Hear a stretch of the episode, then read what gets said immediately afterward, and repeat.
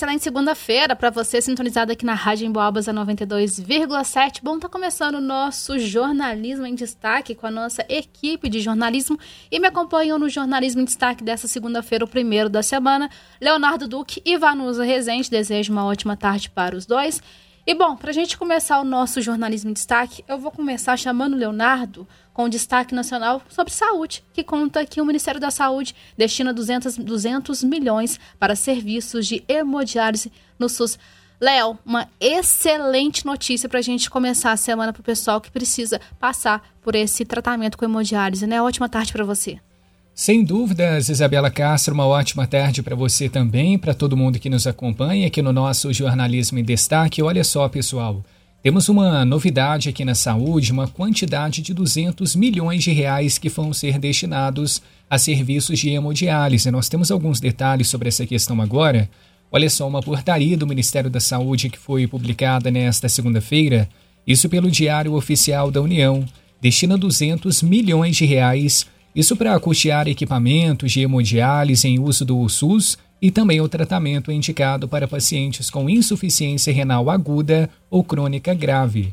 Em nota, a pasta informou que vão ser contemplados serviços que tenham até 29 máquinas de hemodiálise, considerando análises e discussões com gestores municipais e estaduais. Então veja só qual foi a fala colocada pela pasta.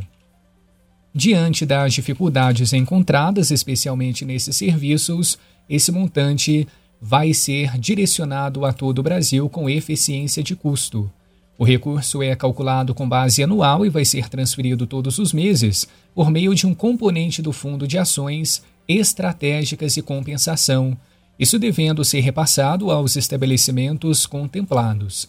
Então, essa foi a informação divulgada pelo governo federal por meio do Diário Oficial da União. São mais 200 milhões de reais destinados a serviços de hemodiálise pelo SUS, Isabela. Tá certo, Léo. Muito obrigada pelas suas informações. Então tá aí. O pessoal que precisa passar, né, gente, pela, pela hemodiálise, né, passar por esse tratamento no SUS tem essa ótima notícia, começando que o Ministério da Saúde vai destinar mais de 200 milhões para esse tipo de serviço. Agora eu vou conversar com a Vanusa, que vai contar para a gente que Minas Gerais registra duas novas mortes por febre maculosa. Infelizmente, o número vem aumentando, né, Vanusa? Ótima tarde para você. Pois é, o Isabela aumentou mesmo, né, com essas duas novas mortes que já estavam sendo investigadas e foram confirmadas.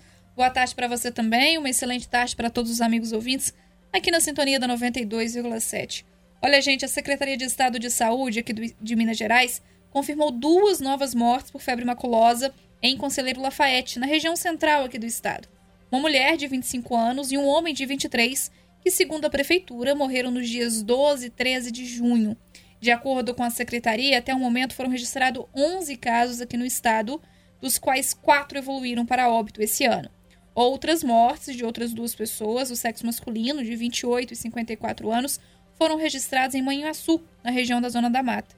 Ainda segundo a pasta, os casos de febre maculosa são registrados em todas as regiões do estado, com destaque para as macro-regiões de saúde Centro, Vale do Aço, Leste e Leste do Sul. De 2018 a 2022, foram registrados 190 casos e 62 mortes pela doença aqui no estado. A Secretaria Estadual salienta que, embora os casos possam acontecer o ano todo, trata-se de uma doença sazonal, ou seja, aparece com maior frequência em determinadas épocas do ano. Segundo a Secretaria Estadual de Saúde, a febre maculosa é uma doença febril aguda de gravidade variável, que pode causar com forma cursar, né, com formas leves e atípicas até formas graves, com elevada taxa de letalidade. Ela é transmitida por um carrapato que tem que estar infectado, né, principalmente aquela espécie carrapato estrela, que pode se hospedar em capivaras.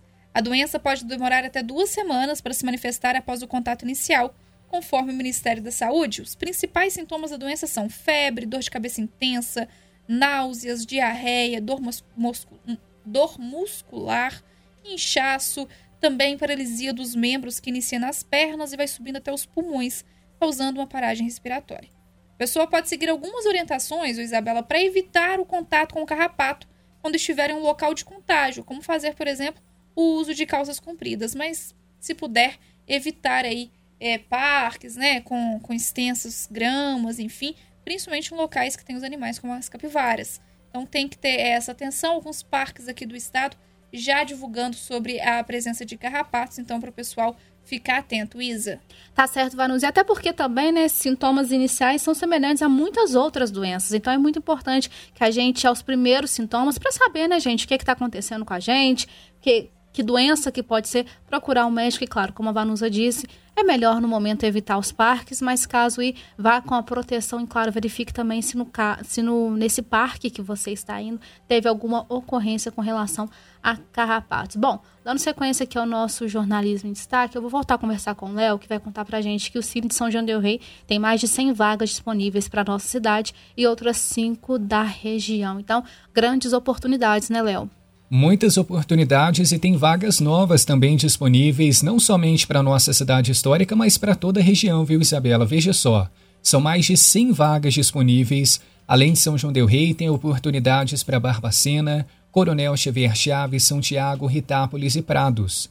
Algumas delas são advogado, armador, auxiliar de cozinha, auxiliar de funileiro, auxiliar de limpeza industrial, confeiteiro, cozinheiro, cuidador de cães, empregada doméstica, eletricista, estagiários em direito e administração, encarregado de obras, mecânico, motorista de ônibus, motofretista, operador de ET ou ETA, pedreiro, promotor, pizzaiolo, repositor de mercadorias, representante comercial, técnico agrícola, dentre outras. E além das vagas tradicionais que exigem aquela experiência prévia, tem oportunidades também para quem busca pelo primeiro emprego e para PCDs, pessoas com deficiência. Lembrando que os interessados em alguma dessas ofertas devem agendar o atendimento presencial na UAI, que é a Unidade de Atendimento Integrado. O agendamento é feito online pelo www.mg.gov.br. E ao comparecer à unidade tem que levar né, a carteira de trabalho, pode ser a física ou digital, além de um documento oficial com foto. No caso, pode ser a CNH ou até mesmo o RG. A apresentação dos documentos é indispensável. A UAI fica Avenida Josué de Queiroz, número 910, no Matozinhos. Tem o telefone para contato também, 3379 1856. São as oportunidades para a semana, então, Isabela.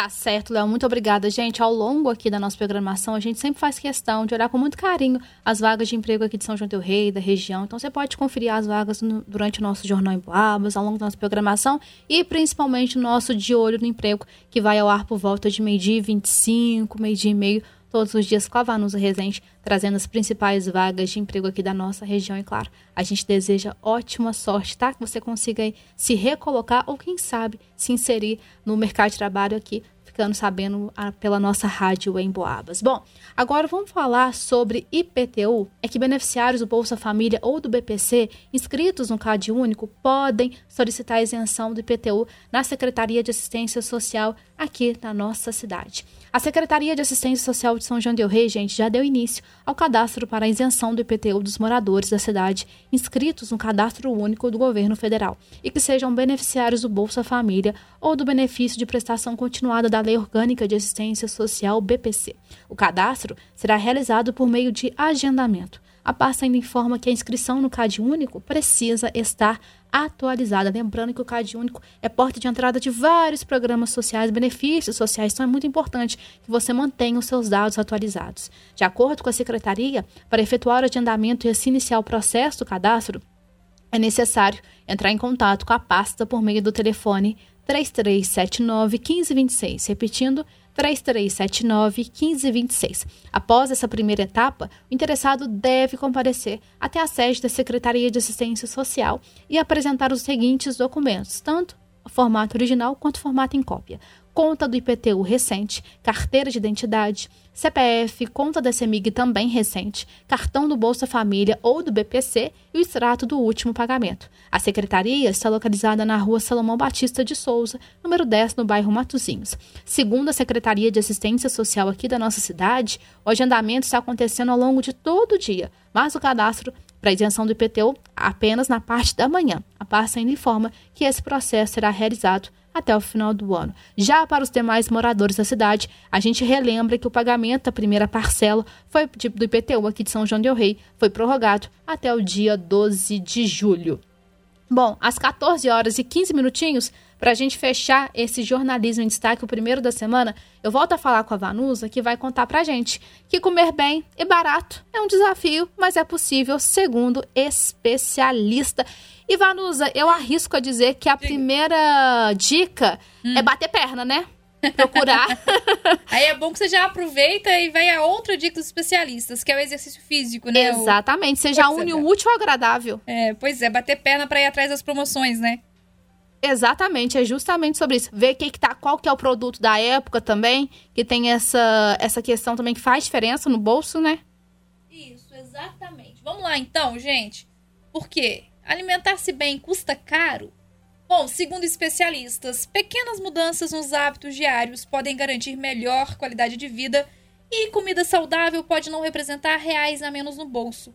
Escolhas na hora de fazer as suas compras no supermercado ou de montar um prato em restaurante self-service podem fazer grandes diferenças para a saúde.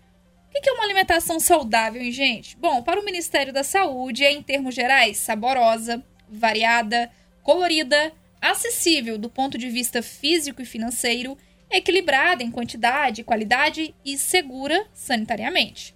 Bom, evitar os alimentos ultra, ultraprocessados é o caminho, viu? Acaba que os produtos são mais caros e menos saudáveis. A gente ganha um tempinho ali, justamente isso, né? Um tempinho na produção, mas acaba perdendo muito em outras questões. E além do excesso de peso, outros problemas são associados aos maus hábitos alimentares, como pressão alta, colesterol e diabetes, colesterol alto, né? E uma alimentação equilibrada pode ser a solução para evitar vários desses problemas. Uma outra dica importante é sempre priorizar os alimentos, como a Isabela disse, frutas e legumes da estação, além de aproveitar ofertas e promoções das feiras e mercados, né?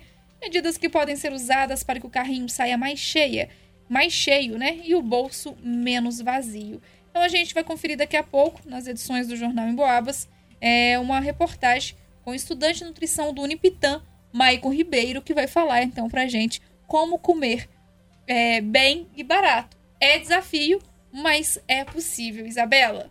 Com certeza, Vanus. E até porque você falou também a questão da pressão alta. Esse final de semana, a gente teve uma matéria que chamou muita atenção com relação Há um dado que a pressão alta atinge mais de 30 milhões de brasileiros e mortes aumentaram 72% em 10 anos. É uma doença, até certo ponto, né, gente, evitável. Então, por isso que a gente precisa manter aquela alimentação saudável, com as dicas aí que a Vanusa vai trazer no nosso Jornal em Boabas. E, claro, também com relação à atividade física. É muito importante que a gente faça atividade física. Eu sei, tá frio, tá difícil levantar da cama. A cama tá gostosa? Tá gostosa, mas tem que fazer um esforcinho, tem que dar uma caminhada. A gente tá falando no nosso tema da semana, né?